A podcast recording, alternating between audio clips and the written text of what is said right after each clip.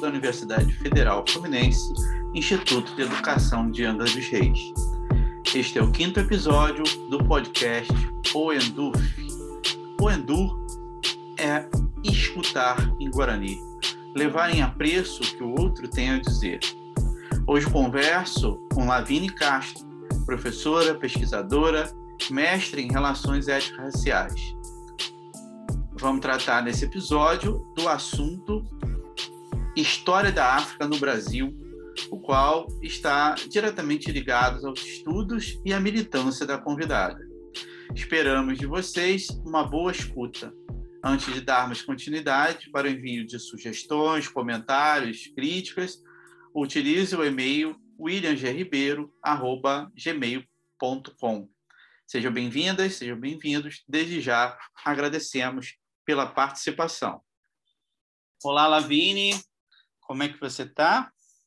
Oi, tudo bom? Tudo bem. Estou muito feliz de estar aqui participando desse projeto.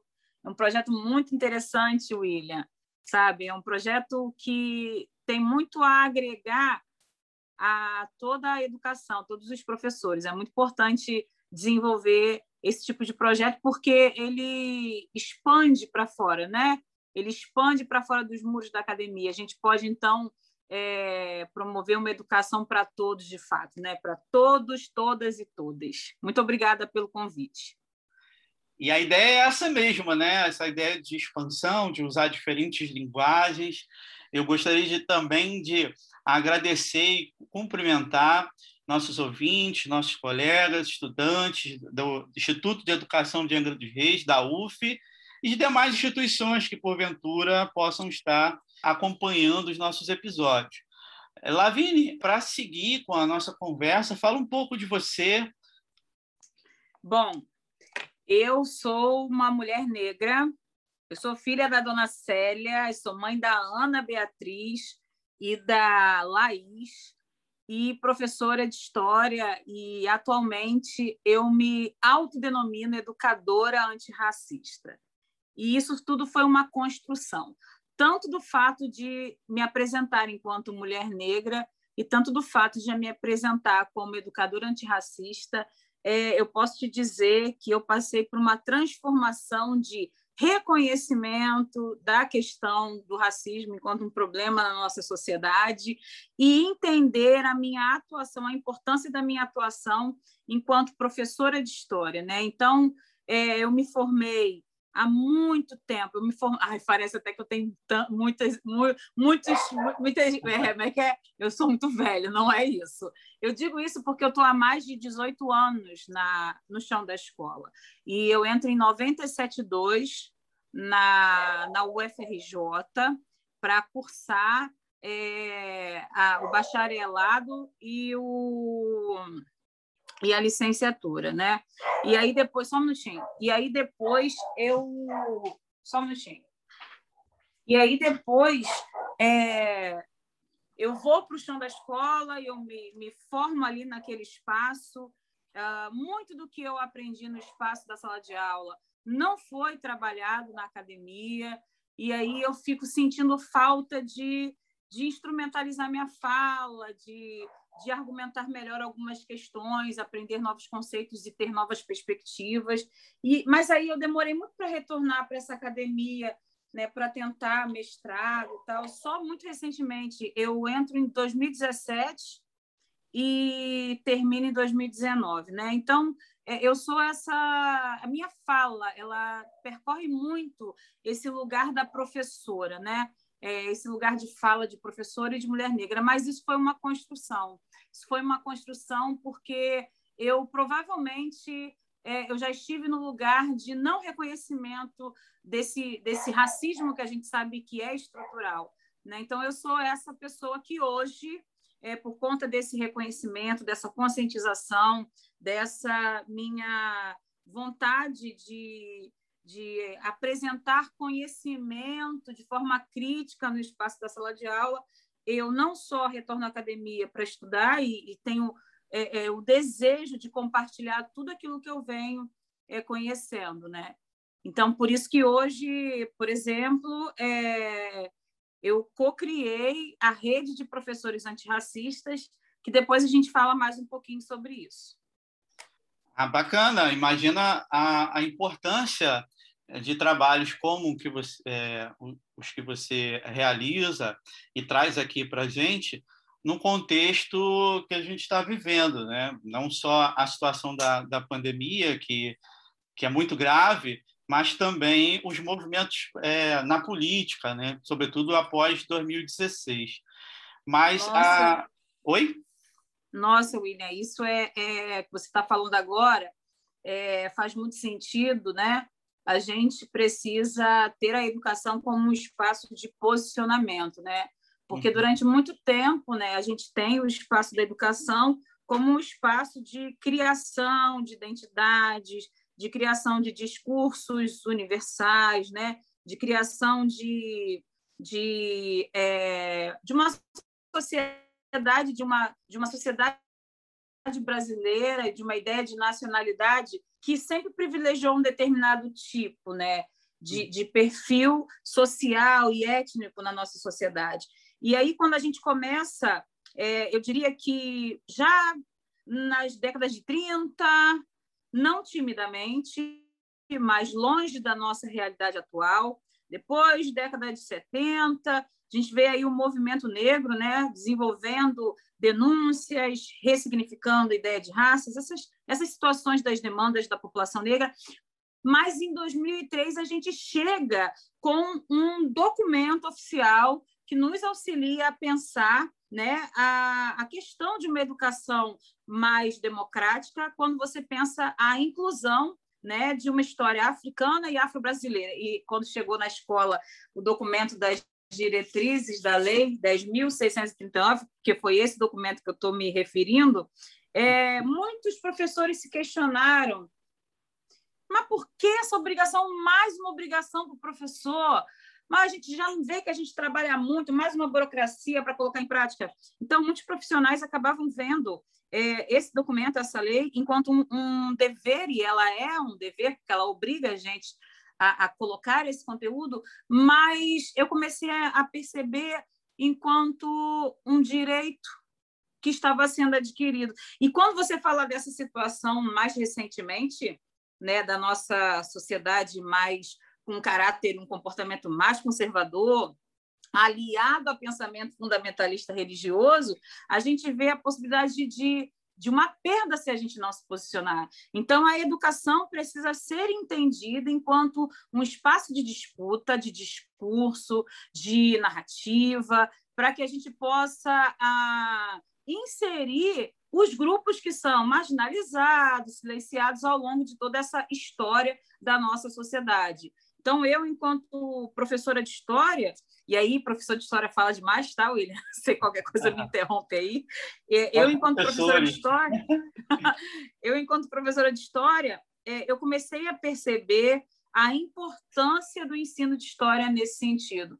Apesar de que a lei não diz que só deve ser o historiador a trabalhar com essa temática da lei, mas é, é notório a história e cultura sendo é, colocada de maneira tão exótica, estereotipada, romântica, e aí a gente precisa de fato se posicionar. Então, diante do momento em que a gente entra na briga, na disputa, para a inserção de, de fato de uma democracia, para que todos os grupos dessa sociedade possam ser é, beneficiados na sua representatividade, na sua história e na sua identidade, cultura dentro do chão da escola, a gente começa a ter uma ação contrária desse discurso hegemônico ultraconservador e fundamentalista que é, desqualificava nossas ações, que discriminava, que, que desprestigiava intelectuais, enfim. E aí a gente precisa, de fato, se posicionar. Lavine, você me deu, é, você já trouxe uma, uma questão muito importante. É, recentemente eu, eu tive a oportunidade de ler o seu projeto de tese, aliás, muito instigante e pertinente, assim, meus parabéns. E a, partir, e a partir desse projeto, e ouvindo sua fala, Você já destaca a Lei 10.639 de 2003 como um divisor de águas, né? Isso. É, você pode falar um pouquinho mais sobre isso, comentar para nós, né? Essa, essa, esse divisor de águas, né? É, eu é, nessa pesquisa que eu pretendo realizar, ela, ela surgiu para mim por conta desse trabalho nas redes sociais, né? Por conta de ter contato com uma diversidade de professores de, de várias regiões do nosso país. Eu, eu atendo né, nas lives, ou são seguidores, ou então me procuram pelo direct, WhatsApp, enfim, é para perguntar, Lavine, o que, que eu posso ler? Lavine, o que, que você está fazendo? Lavine, a sua live, não sei o quê. E aí eu, eu, eu falo de professores tanto do, do extremo norte do nosso país ao extremo sul, né? E a, a demanda desses professores é como que eu coloco essa lei em prática, né? Eu quero, sabe? Eu, eu desejo de querer. Eu já começo a perceber um grupo e essa rede já está com mais de 3 mil seguidores. Olha. E eu começo a perceber, é, esse, pelo menos nesse universo de 3 mil pessoas, de várias partes do Brasil, o interesse de aplicar essa lei, né, que hoje seria 11.645, porque a gente está incluindo as populações indígenas. Mas há sempre aquela questão: como é que eu faço? Como é que eu coloco isso em prática? A sua pergunta sobre divisor de águas me, me instiga no seguinte: uma outra coisa também que aconteceu comigo para eu chegar no divisor de águas foi que eu dando aula, já trabalhando a temática, da lei, já é, trabalhando conceitos e procurando estudos, e aí muito solitária na internet, buscando lives de outras pessoas, é, artigos em PDF para poder instrumentalizar minha fala, ainda não tinha intenção de voltar para o mestrado, para o doutorado, não tinha essa intenção. Eu era aquela professora que buscava conhecimento por, por mim e pela falha de uma formação acadêmica na graduação. E eu estou vendo as minhas alunas com ah, os crespos né, estruturais. Né? Eu estava vendo aqueles crespos e eu ficava, que menina linda! E que menina, na minha visão, ainda numa outra época, era corajosa. Que menina linda e que menina corajosa. Eu alisando o cabelo, né? E eu alisando o cabelo, não conseguindo enxergar uma outra estética, né? uma ideia de uma identidade negra ainda, que só conseguia enxergar uma beleza estética com cabelo alisado. Então, foi uma grande transformação quando eu falei assim, gente, não está mais, não tá mais funcionando, não está mais funcionando é, eu ter um discurso tal e ter uma imagem tal. Então, eu comecei a trabalhar em mim essa transformação. E aí eu digo que é um divisor de águas, porque esses alunos esses professores que começam a ter contato com os conteúdos que são pedidos pela lei para serem aplicados, começam a ser influenciados. Quando, quando você faz qualquer é, entrevista com professores que trabalharam né, é, antes do ano de 2003, como, por exemplo, você trabalhava a questão da história do negro no Brasil, era muito pontual a referência à escravidão, muito pontual, uhum. né? E aí você tem o quê? Uma marca que estereotipa o negro, uma marca que coloca ele num lugar, né? O escravo. Tanto é que depois da lei, inclusive, devido às várias reflexões que a gente vem desenvolvendo, há uma nova forma de apresentar é, é, esse sujeito enquanto é, pertencente àquele momento histórico da escravidão. Ele não era o escravo, ele era a pessoa em condição de escravidão. E faz, uhum. muda todo um, uma, uma visão que a gente precisa ter sobre os negros, a história dos negros no Brasil, porque quando você fala o negro foi escravo, parece que você cristalizou e objetificou o negro enquanto uma coisa para o trabalho. E quando você fala, o negro ele teve um momento da história brasileira em que ele foi escravizado, você coloca um momento da história e mostra a, a fluidez, mostra a, a história com com proposta de transformação e não de cristalização. Então, eu digo que a lei ela pode ser vista, e aí eu preciso adentrar com as, com as perguntas, o questionário, entrevistas, para poder entender como que funcionou, porque ah, não só a lei, mas vários outros, é, é, é não elementos, mas vários outros, vários outros elementos da sociedade, vou tentar lembrar a palavra aqui, funcionaram enquanto é, superação de uma visão, uma imagética sobre a população negra. Então, você pode ter aí é, leis, você pode ter é, narrativas, você pode ter vários elementos nessa sociedade que foram articulando para a gente repensar a questão do negro na sociedade. E aí eu entendo a lei como esse marco. Por que, que a lei marca para o, a escola enquanto um local que é desafiado a repensar a própria história brasileira, enquanto é, colocar a pessoa negra não como a marca da escravidão, mas colocar a pessoa negra enquanto um sujeito protagonista da sua própria história, entendeu? Então ela é um marco por quê? Porque ela provoca a gente a pensar sobre a questão do racismo, ela provoca a gente a pensar então e ressignificar a, o conceito, né, a categoria de raça, ela provoca a gente a falar sobre isso, a refletir sobre isso. E aqueles que acham que é um absurdo porque aqui no Brasil não tem racismo, é um absurdo porque isso é tudo um mimimi, já não pode mais falar nada, que é assim que tentam é. desqualificar, né? Essas pessoas, elas acabam sendo obrigadas a perceber a existência Existe uma história que não é contada e você agora precisa se especializar, você precisa, minimamente, porque também não adianta você querer que uma pessoa se especialize de uma hora para outra, acaba cometendo o erro de romantizar a história, né? Ah, porque o negro foi escravizado, aí romantiza.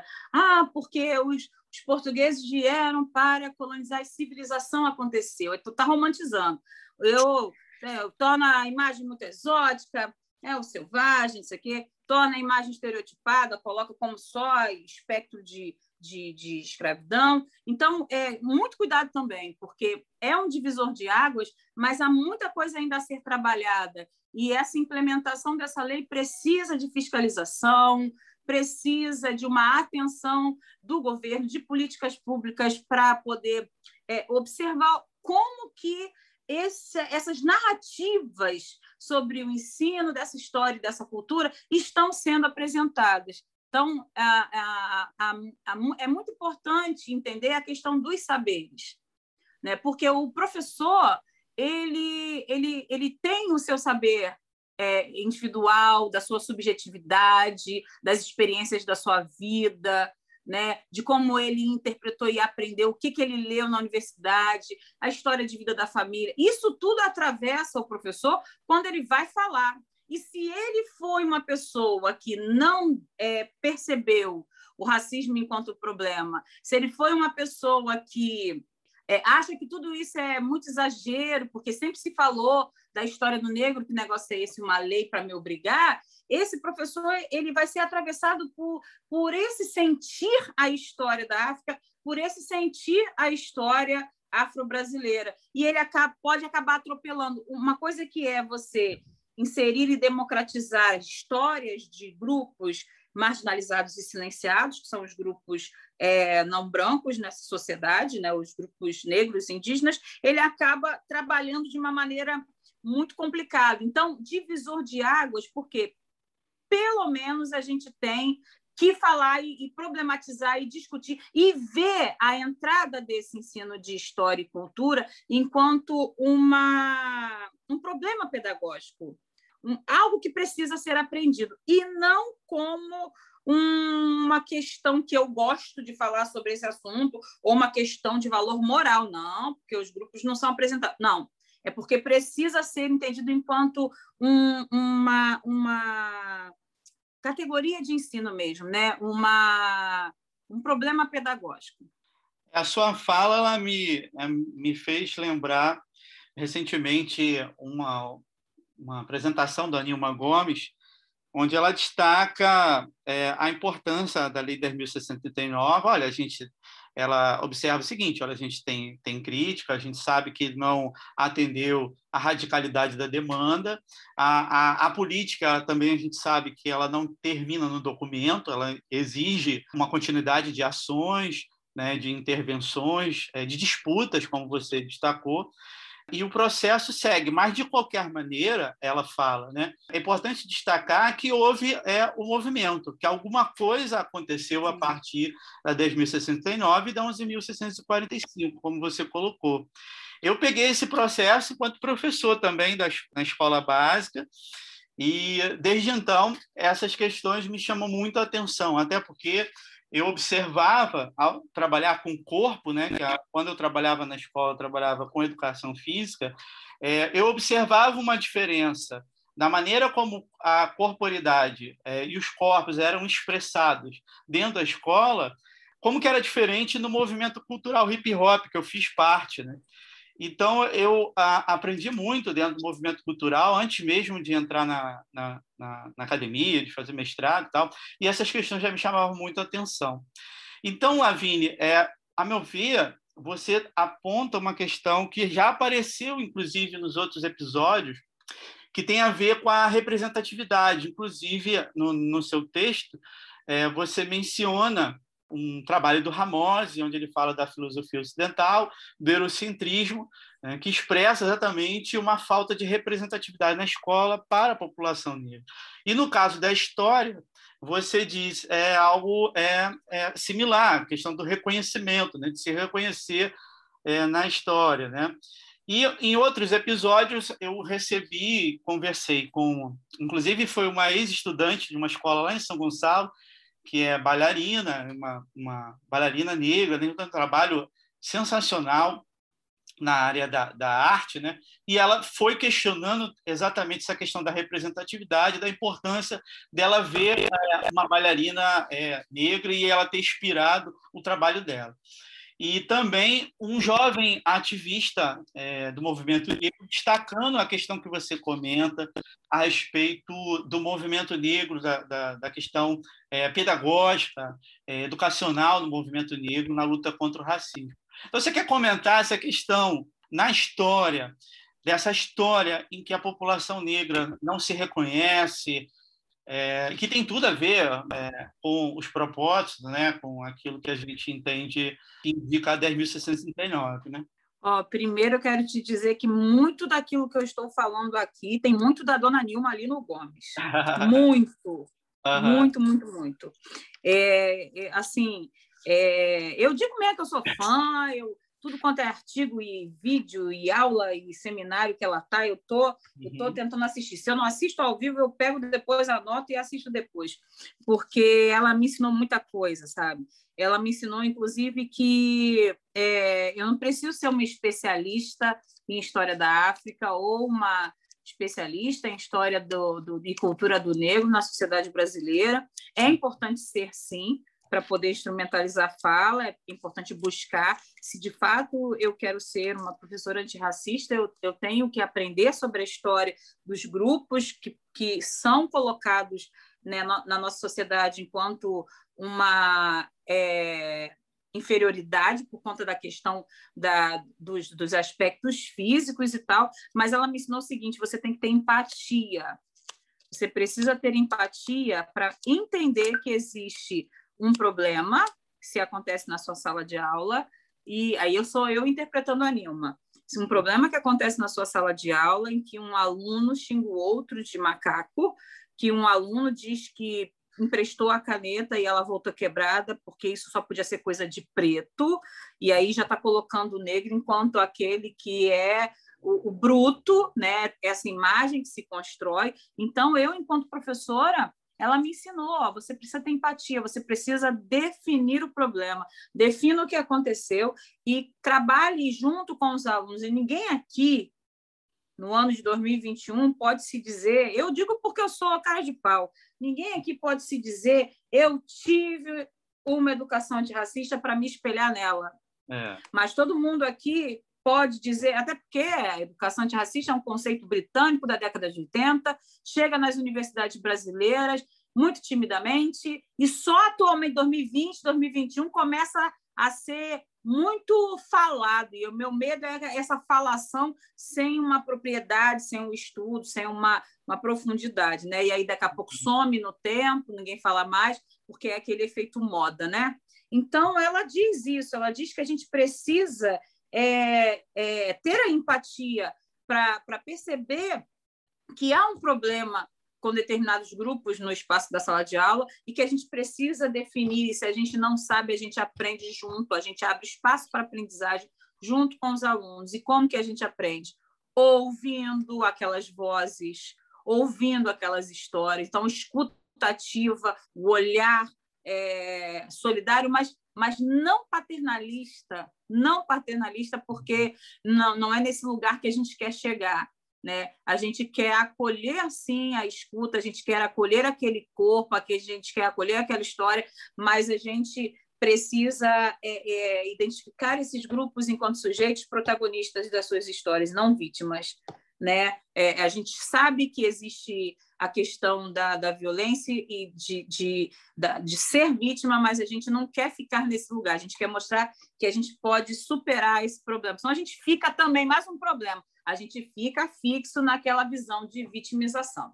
E aí, quando você fala da questão da representatividade, é, uma outra que eu gosto muito de ler é a Bell Hooks, ela fala para a gente que é muito difícil amar a negritude. É muito difícil. É muito difícil você querer ser negro. Foi muito difícil para mim ter que passar pela transição do meu cabelo sabe? É muito difícil muita coisa sobre a questão da negritude, né? Ainda mais quando você tem uma história demonizada, uma, quer dizer, uma história é, é, é ou o tempo todo negada da sua resistência, do seu protagonismo, ou uma história que, que lhe coloca enquanto um grupo inferior, ou um grupo que, que parece que não contribuiu de fato com a história da sociedade brasileira e que a sua cultura é demonizada, que, que você não precisa ser um seguidor dessas é, é, identidades religiosas, né? como um bando e candomblé, mas você precisa entender enquanto uma potência criadora, um potencial criativo, um potencial narrativo dentro dessas dessas é, é, outras formas de adoração, de perspectiva de mundo e adoração de sagrado. Então, é muito difícil você amar a negritude. E quando você não tem um espaço da sala de aula que é, promova uma reflexão e, uma, e espaço de consciência crítica a respeito desses silêncios, dessas marginalizações, dessas questões é, que ridicularizam, inferiorizam o negro, você não discute sobre isso, o que, que acaba acontecendo? Você é, não quer fazer parte, você não se sente, você não se sente inserido, você não quer fazer parte. Você, você não, não quer ter esse pertencimento na sua história, na sua vida. Né? Agora, quando você tem uma construção né, numa escola em que é, você fala da história de luta, da resistência, da bravura, você fala é, da, do protagonismo, que tais grupos fizeram isso para não serem é, escravizados, eles não concordavam com isso. Quando você vai apresentando uma outra versão dessa história, e quando você fala da diversidade dos diversos olhares de mundo, das diversas perspectivas de mundo, você começa a, a possibilitar um reconhecimento de que eu faço parte dessa história desse grupo étnico. Por mais que eu não, não consiga me perceber, mas eu respeito porque essa história é uma história dos meus antepassados, entendeu? Então, a, a questão da representatividade, ela é muito importante. Você, a gente precisa criar novas memórias positivas sobre os grupos negros e indígenas. A gente precisa.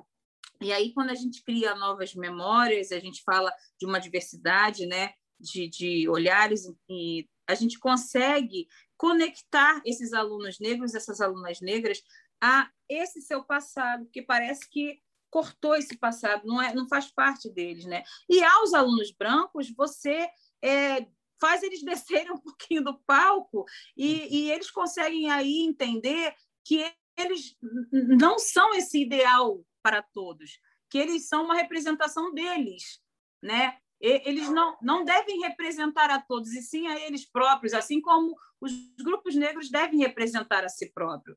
Agora, uma, uma questão interessante da representatividade é, é só a presença sem a discussão. Se você tem uma representatividade é, dos negros no livro didático, por exemplo, se você tem a representatividade dos negros no Jornal Nacional, como a Maju, se você tem, não sei nem se é mais Jornal Nacional, se você tem a representatividade do, de artistas negros em novelas e filmes, só a representatividade, e aí você tem um representante de todo o grupo étnico, isso também não é muito. É, não trabalha a noção de presença. É importante, mas não trabalha crítica sobre a questão por que, que só um tem que representar todos. E acontece o que aconteceu no Big Brother. Grupos negros lá dentro, pessoas negras lá dentro do Big Brother, que eram criticados o tempo todo por um grupo muito grande da nossa sociedade, inclusive pessoas negras que não aceitavam determinados comportamentos. E uhum. aí você acaba reforçando uma ideia de que o negro representa o grupo, a classe, enquanto que, é. na maioria das vezes, o branco representa a si, a sua individualidade, sua subjetividade, mas o negro acaba representando todo mundo. Então, a questão da representatividade ela é benéfica por um lado, que precisa existir a representação positiva, mas você tem que problematizar essa representatividade para que você não tenha é, uma pessoa negra só representando todo um grupo étnico. Primeiro, que você não dá espaço para se pensar a subjetividade dentro dessa coletividade negra. Não sei se eu cheguei a uma resposta aí para você entender o que eu quis dizer. Não, sim, e, e, e, cai em alguns problemas, né? Acho que você colocou bem a ambivalência, né? Por um lado, é importante é, se pontuar a questão. Por outro, é preciso profundidade para observar as nuances, os problemas que acontecem. Uma vez eu ouvi uma até uma, uma estudante nossa comentar isso. Quando alguém negro comete algum equívoco, é, todo mundo, de certa forma, vai perguntar: olha, por que que. É, vai perguntar para uma pessoa negra por que, que a pessoa falou isso, olha, tá vendo, ela cometeu erro. Mas é, ninguém é, da população branca responde, por exemplo, os erros dos nossos governantes brancos. Né? É. é então, ela fez essa brilhante inversão para chamar a atenção dessa, dessa questão que você está pontuando. E, com certeza, né, concordo plenamente, tem que observar. Né? E levando em, em consideração também a questão das singularidades. Uma colega minha que trabalha em creche, ela comenta que quando tem alguma questão ligada às relações étnico-raciais, aí a diretora, os colegas, olha, tá vendo? Chama fulano para fulano responder, como se ela fosse falar para todo mundo, né? E como se todas as pessoas também dentro daquele grupo pensassem de maneira homogênea, né? pensassem da mesma forma. E outro problema também é que, de certa forma, isso eu observo, em parte, em alguns de nossos estudantes é, brancos, nessa discussão, eles, alguns chegam à, à, à, ideia que, de certa forma, os desresponsabilizam é, de dizer, não, eu só vou ouvir, quer dizer, eu não vou falar nada a respeito, porque essa é uma questão que, que eu só tenho que aprender, eu só tenho que ouvir, ou, só, ou não vou falar nada disso porque eu não sofro da pele, mas, enfim, é preciso que toda a sociedade se responsabilize, ainda que a gente fale a partir de pontos distintos. É, são educadores em formação, são pessoas que vão lidar com, com, crianças, com jovens, com adultos, com pessoas de diferentes é, etnias, né, diferentes é, inclinações raciais. Então, como é que a gente vai lidar com essa questão se a gente também não se posicionar? E, e justamente não é isso que a legislação está apontando. A legislação não está apontando que essa questão é para a população branca se silenciar, ela precisa se colocar, desde que se reconheça os pontos de partida, né? de onde que a gente está partindo nesse debate. E aí, aproveitando, Lavínia, a fala que você traz, e tudo bem se você quiser retomar um ponto que eu estou comentando aqui, tá? Você fica à vontade. Mas levando em consideração, eu fiquei pensando, o seu contexto de atuação, E a, a, em São Gonçalo, que por sinal, coincidentemente também eu, é, eu trabalhei em São Gonçalo, né? eu trabalhei no bairro do Paraíso, em Neves, trabalhei em duas escolas da rede estadual. Trabalhei no Santos Dias, no, no Neves, e trabalhei no Walter Orlandini durante muito tempo ali no Paraíso. É, e levando em consideração essa rede de professores que você destacou no início, que você tem contato, quais são os desafios assim e possibilidades que você destacaria para o ensino da história da arte? Olha, é... o desafio ainda é grande, né? Porque se a gente está falando assim de uma história da África, no sentido de que eu preciso então me especializar, eu preciso aprender, então, isso vai demandar uma formação continuada ou, ou uma, uma segunda formação, enfim, algum tipo de é, estudo mais é, presencial, não, um estudo mais firme, mais para que eu possa entender a diversidade, inclusive, desse ensino sobre África, né? e também para falar sobre afro-brasileiros, para que eu não fique restrita a uma história de escravidão. Uhum. Então, é muito desafiador e demanda realmente que eu venha a, a, a estudar sobre isso. Né? Então, isso é uma questão de escolha, mas só que acaba sendo também, por conta da lei, uma questão de uma obrigação. Então, é, eu, eu posso estar na, na fase de, ah, eu escolhi, eu me posicionei, e eu vou atuar, eu vou apresentar essa lei. Então, assim, eu sou obrigado a. Né? Então, há necessidade de políticas públicas que implementem materiais uhum. para que a gente possa ter acesso a estudar, né? que a gente tenha é, seminários, aulas, né, para que a gente possa ter acesso a como eu vou apresentar este conteúdo, o que que eu devo falar sobre isso, e foi justamente essa demanda que surgiu na rede de professores antirracistas, né? É, essa rede ela foi criada é, em meados de 2020, se não me engano, foi em agosto de 2020, quando eu lanço um curso chamado A Ferramenta do Professor Antirracista, a Lei 10.639, onde nós, é, eu, a, minha colega que, que me ajudava na, nessa questão de produção e tal, e eu fazia a narrativa do curso, né? Então, a gente conseguiu oferecer ali mais de 700 certificados. E aquilo foi incrível, foi uma experiência assim que, ah, vamos ver o que, vai dar?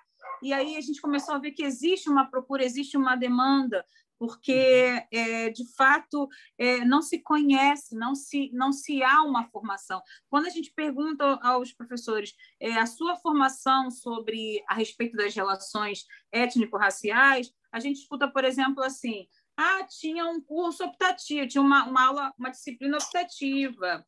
Ah, mas essa disciplina optativa era, ela era só online, ela não tinha professor. Então a gente estudava e depois a gente escrevia um texto, entregava e aí um determinado grupo de professores depois entregava a nota, demorava para entregar porque não tinha um professor é, direcionado de fato aquilo, né? Então nós temos que problemáticas, quais, os desafios para se apresentar a história da África no chão da escola já vem acontecendo nas universidades. O desafio não é nem professor e escola, o desafio uhum. é formação de professor.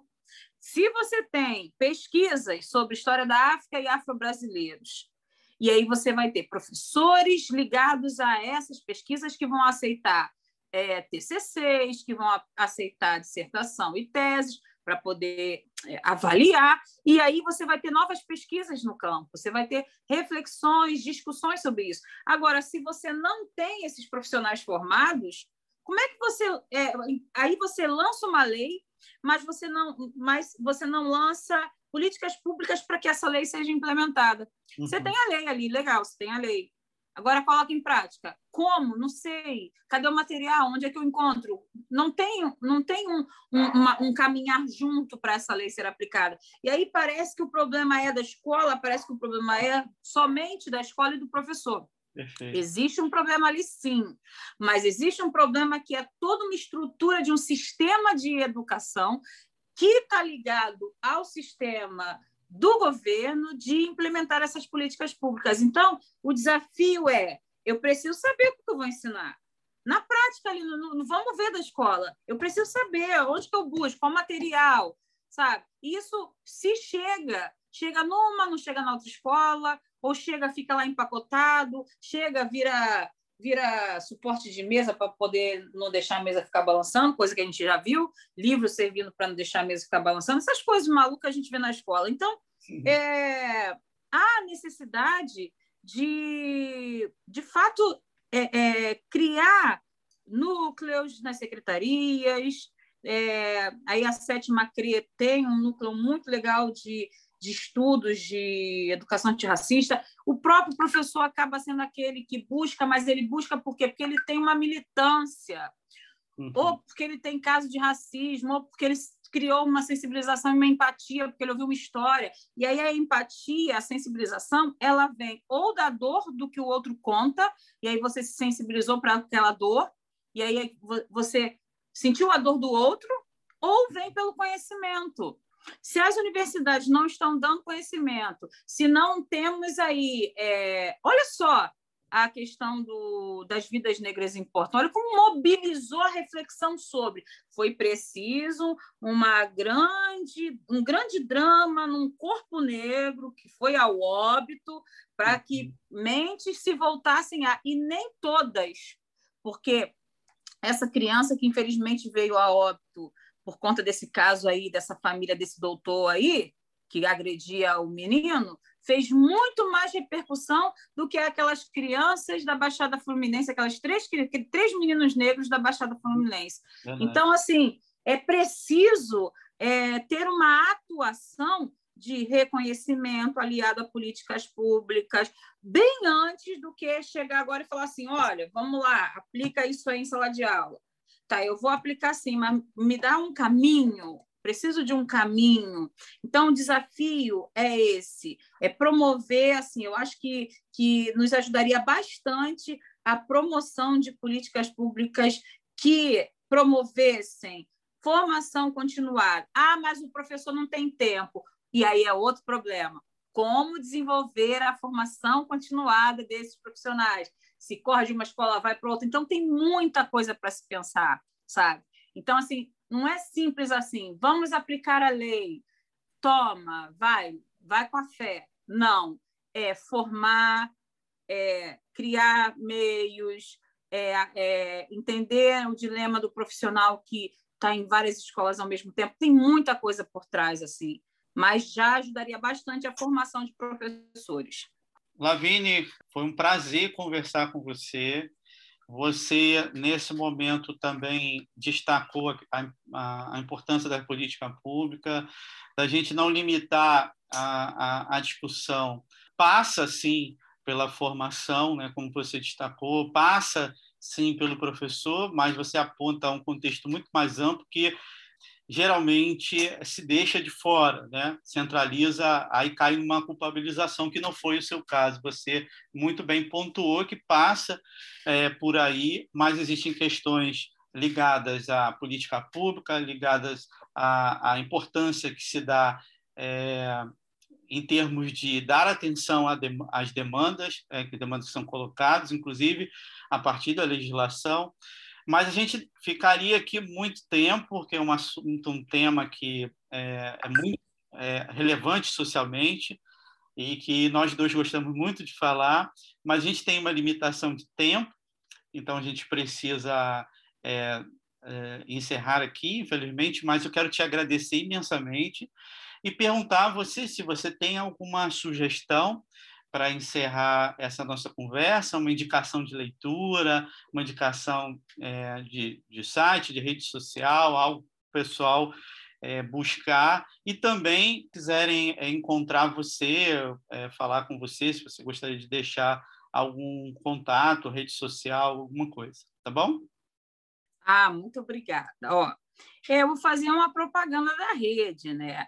Então, é, essa rede de professores antirracistas, eu criei junto da professora Cássia Lopes, né? eu, eu entro com a, as relações étnico-raciais e toda quarta-feira, às 19 horas, eu promovo no Instagram, aí Instagram é arroba Lavini Castro, e concomitante no YouTube, que é Educação Antirracista, o nome do nosso canal, e lá existem os aulões semanais. Então, como eu estou me preparando para o doutorado, estou estudando bastante, estou desenvolvendo bastante, aí estou ficando aí estudando muito. Então, tudo que eu tenho estudado, eu apresento novos conceitos, aí eu associo com a minha experiência de sala de aula, eu falo da minha, eu falo dos meus relatos, das minhas experiências em sala de aula, aí mostro como que tal autor pôde me ajudar, enfim. Então, toda quarta-feira, às 19 horas, era quinta-feira, mas eu tive que mudar a, a minha carga, a minha, meu quadro de horários numa escola, e que bom que eu pude atender a professora, porque a gente conseguiu mais professores né, para adentrar o quadro de horários os alunos não vão ficar sem professores, e aí é, eu faço isso, né? É, eu mudo o dia de quinta para quarta-feira. Fora isso, nós temos aí, toda quinta-feira à noite, nós temos um grupo de estudos sobre as diretrizes da lei. E o nosso objetivo é formar um, um e-book, um material, onde a gente possa dar alguns caminhos, porque essa é a grande demanda dos professores. Como que eu posso dar uma aula sobre esse assunto e inserir o conteúdo da lei, por exemplo? Então, como somos um, um grupo de professores da área de humanas, biológicas, exatas, enfim, das linguagens, a gente está estudando a lei e pensando. E esse assunto aqui pode entrar em tal conteúdo assim. Então, a gente vai formar, não é um manual, é uma, uma espécie de ponte. Ó, você pode, a gente está sugerindo que você pode utilizar tal. Então, isso acontece na quinta-feira, é um grupo de estudo.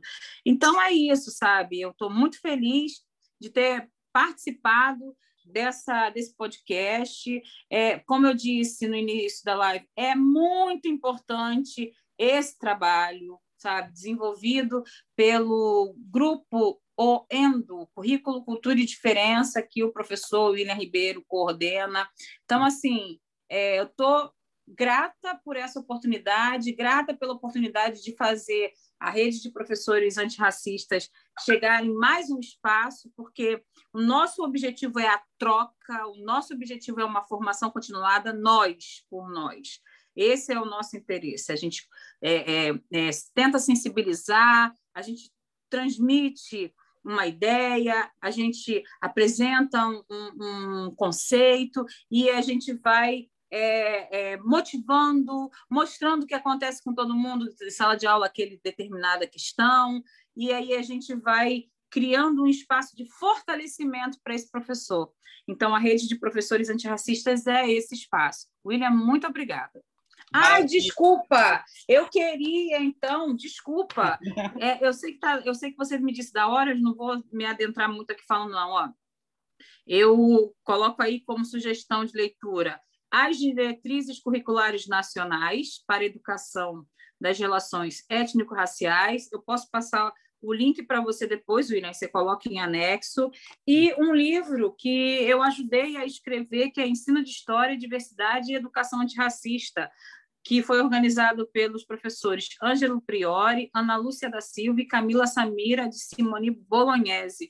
E o, o, o livro ele é da editora Brasil Publishing e tem em PDF gratuito, tá? então esses dois, essas duas sugestões é possível ter um PDF gratuito. É só depois, William, você me avisar que eu te passo o link. Se der, você coloca é, junto ao, ao podcast. Claro. Maravilha, Lavine, maravilha, pessoal. Então, um forte abraço, nos despedimos por aqui, agradecendo mais uma vez a Lavine e a vocês. Foi mais um momento muito bom é, de troca, de aprendizado, de escuta. Né? O Endu é uma inspiração é, do Guarani, que significa escuta, né? e é exatamente isso que a gente está se propondo a fazer, é, de, ampliando a capacidade da universidade de, de diálogo, de, de extensão é, e também de autocrítica e de aprendizado. Né? Então, tá pronto. Até o próximo episódio. Daremos continuidade aos assuntos na área com episódios mensais, nessa primeira trilha das relações ético-raciais, aproximando temas e interessados, como sempre, para nos ajudar a apontar ênfase e debates relevantes. Estejam conosco.